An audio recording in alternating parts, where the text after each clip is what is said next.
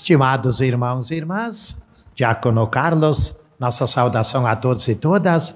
Neste dia de hoje, como também amanhã, no Santo Evangelho, Jesus trava um forte debate com as autoridades daquela época.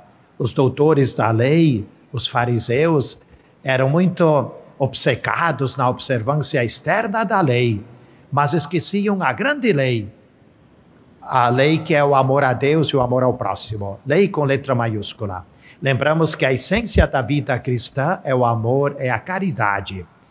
E a igreja tem como grande princípio isso: levar ao mundo a presença de Deus, sobretudo o amor, a ternura e a misericórdia de Deus. E lembrar que Deus é o nosso Pai. E quando a gente lembra Deus como nosso Pai, nós lembramos o que no comentário inicial hoje a Rosane recordava, em Santa Rosa de Lima, nós encontramos muito forte o aspecto de família. Quanto é importante o lar, quanto é importante a família. Vocês bem sabem que depois de um dia de trabalho, com bastante tarefas, com tantas funções, como é bom vocês sentirem também o aconchego da casa, do lar, de uma família. Não é por nada que Jesus, por 30 anos, permaneceu no lar de Nazaré, junto com seu pai adotivo São José, junto com sua mãe Maria Santíssima. Quando nós olhamos os sinais de Jesus, os milagres de Jesus, olhamos o texto bíblico de São João, capítulo 2. Jesus, numa festa de casamento, faz o seu primeiro milagre, o primeiro sinal. Evangelista São João usa essa expressão, sinal para lembrar essa realidade. Foi justamente uma festa de casamento, quando ele transformou a água em vinho. Jesus foi convidado para aquela festa, juntamente com sua mãe Maria, juntamente com alguns dos apóstolos, e no momento da festa faltou vinho. Imaginem que dificuldade para aquele jovem casal. Seria um assunto para vários meses lá naqueles locais. No entanto, Maria a mãe de Jesus presente naquela festa, ela como grande intercessora, com aquela sensibilidade feminina que Maria teve também, ela vai ao ouvido de seu filho Jesus, para Jesus ali realizar o seu primeiro sinal. Foi numa festa de casamento. Os melhores momentos da nossa vida nós passamos ao redor do nosso lar, ao redor da nossa família.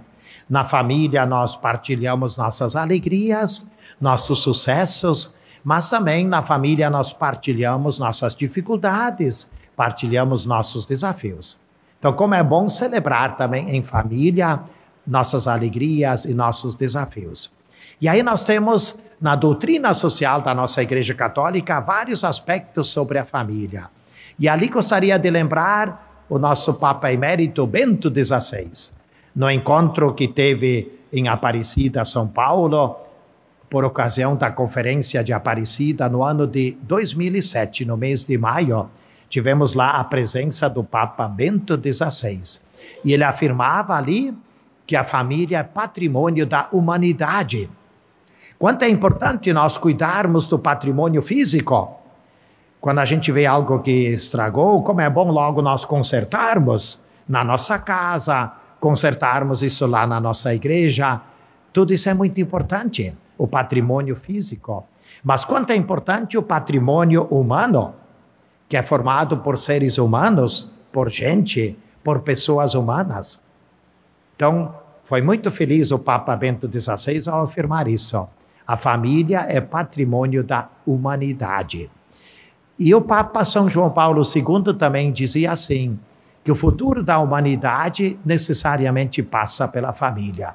Quantas coisas que nós sentimos no mundo de hoje, quantas dificuldades. Às vezes a gente se pergunta, quando acompanha o noticiário, como é que um ser humano consegue fazer isto? Mas se a gente também analisa, não tem atrás dele também uma família. Então, quanto é importante o papai, a mamãe, os irmãos e irmãs, o lar, uma família para nós também, com serenidade, caminharmos neste mundo. Eu digo sinceramente para vocês, na minha missão como sacerdote, eu consigo melhor viver minha missão como padre, como sacerdote, porque tive sempre o testemunho do falecido pai, da falecida mãe, e tenho o testemunho dos manos e manas. Como me faz bem sempre o, o lar, a família, né? Como é bom visitar nossos parentes, nossos familiares, que são sangue do nosso sangue. Como a gente volta animado, sempre encorajado, quando a gente encontra nossos familiares. Então, quanto, quanto mais estivermos unidos também em família, tanto melhor.